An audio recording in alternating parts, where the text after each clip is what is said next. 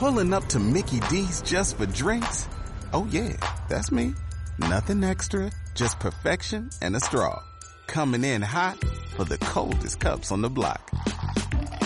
Because there are drinks. Then there are drinks from McDonald's. Mix things up with any size lemonade or sweet tea for $1.49. Perfect with our classic fries. Price and participation may vary. Cannot be combined with any other offer.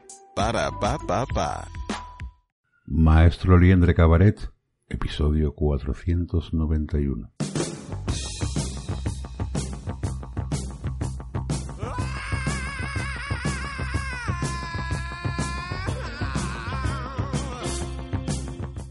Claustrofobia.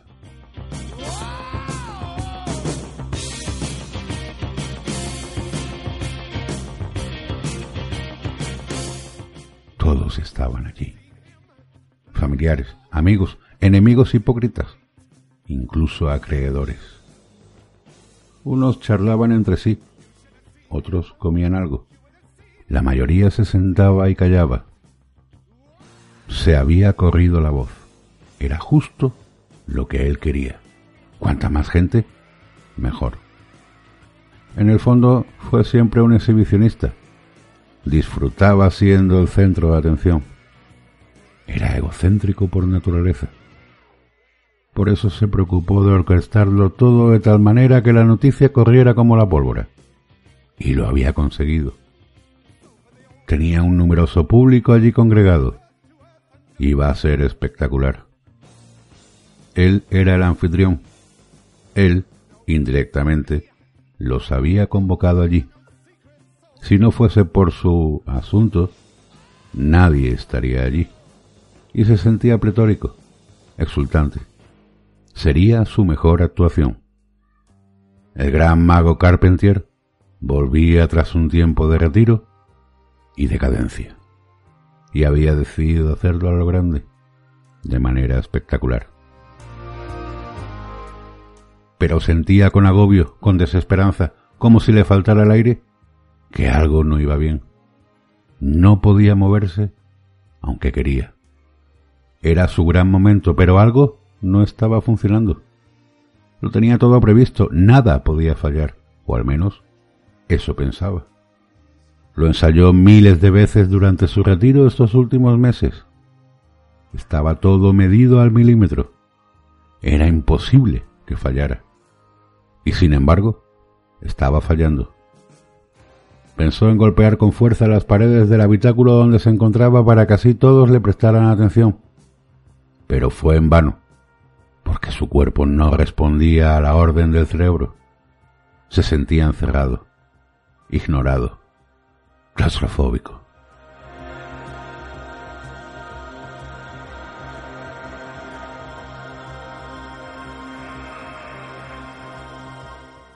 Se desesperaba. Intentaba removerse en su espacio, pero, por más que lo probaba, no lograba mover ningún músculo. Un sudor frío como gotas de hielo derritiéndose comenzó a caer por su frente. Cayó en la cuenta de que posiblemente hubiera cometido un error fatal al actuar en solitario, sin contar con nadie, sin una red de seguridad. Una vez más, su egocentrismo, su afán de ser el mejor, el más completo, el más espectacular, le iba a jugar una mala pasada. ¿Y si esta vez fuese fatal?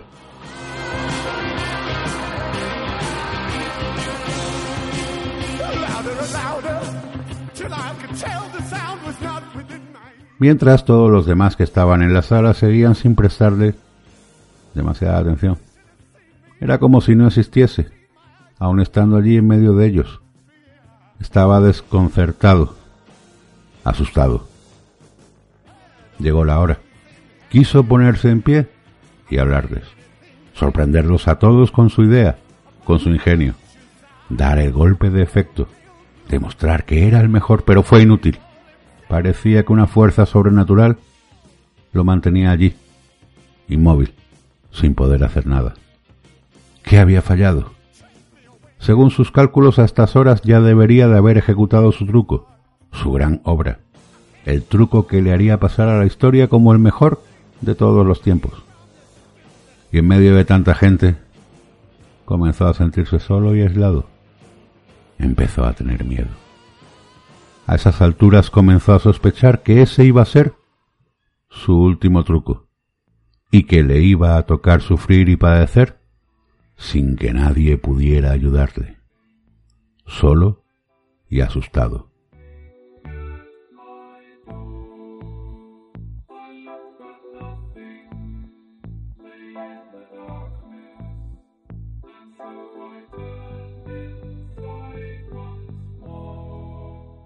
Poco a poco la tarde fue cayendo y la gente, los que habían sido congregados allí debido a él, se fueron marchando. Algunos volvieron a acercarse sin mediar palabra a modo de despedida. Otros pasaron de largo sin despedirse. Y él cada vez más desesperado no entendía nada. ¿Estaría soñando? ¿O se había convertido acaso en un fantasma? ¿En una especie de ente invisible? Ya todos a última hora de la tarde terminaron de marcharse. Justo cuando la luna llena comenzaba a iluminar de manera tenue el cielo de la ciudad rivalizando con la mortecina luz anaranjada de las viejas farolas. Asistió con horror al momento en que el encargado del tanatorio procedía a cerrar el ataúd, apagar las luces y dejarlo solo, a oscuras, con sus miedos con las sombras tenebrosas de la noche como única compañía, y con el acolchado de la tapa recién colocada a escasos centímetros de su cara, provocándole una escalofriante sensación de enterramiento, de claustrofobia, y seguía sin entenderlo. ¿Por qué el médico que certificó su muerte unas horas antes se precipitó tanto? Ahora que el brebaje paralizante que había conseguido en Internet para poner en marcha su truco, su engaño, y que tomó voluntariamente comenzaba a remitir, se daba cuenta que lo suyo aquella noche, en esa sala fría y oscura, iba a ser una agonía muy larga y muy dolorosa, a la vez que constataba, con terror, cómo su gran obra, que había querido mostrar a todos, le iba a salir demasiado cara. ¿Se equivocó en la dosis? ¿O su error residía en confiar ciegamente en sus posibilidades?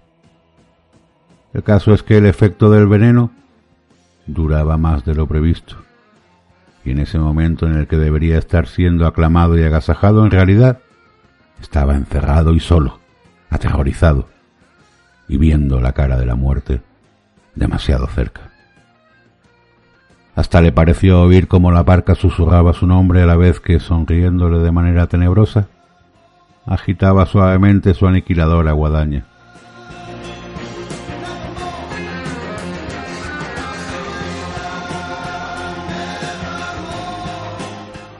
Las horas pasaron lentamente, entre tinieblas y oscuridad, y notó cómo poco a poco su aliento se fue apagando, sin poder hacer nada por remediarlo.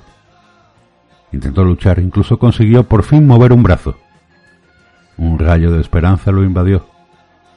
Posiblemente el error lo cometió al elaborar el preparado paralizante.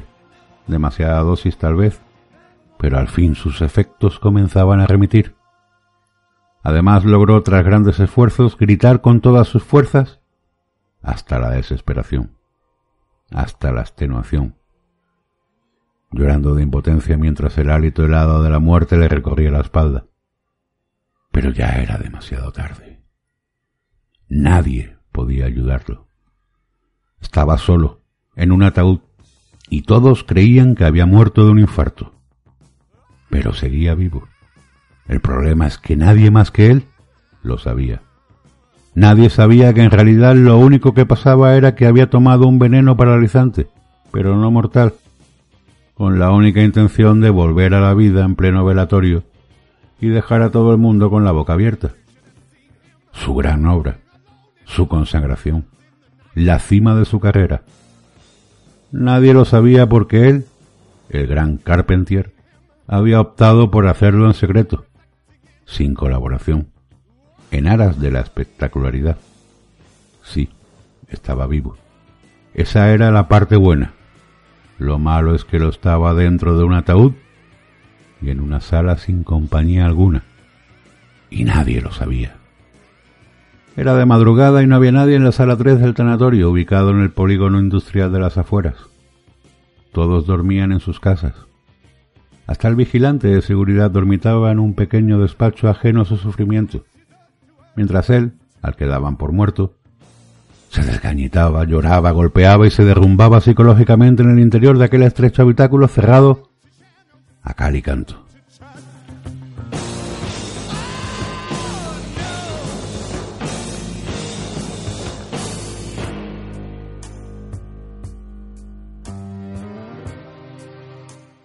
A la mañana siguiente, cuando el encargado del tanatorio procedió a abrir de nuevo la sala 3 para que volvieran a velarlo sus familiares, amigos, enemigos hipócritas e incluso acreedores, lo encontró con la mirada fija, inerte, ya sin luz, y la boca abierta, formando una terrorífica mueca, como queriendo aferrarse a la vida a base de atormentadas bocanadas del aire viciado del interior de la cápsula mortal en la que se encontraba atrapado. Y el cristal del ataúd quedó marcado por los arañazos desesperados de sus maltrechas uñas.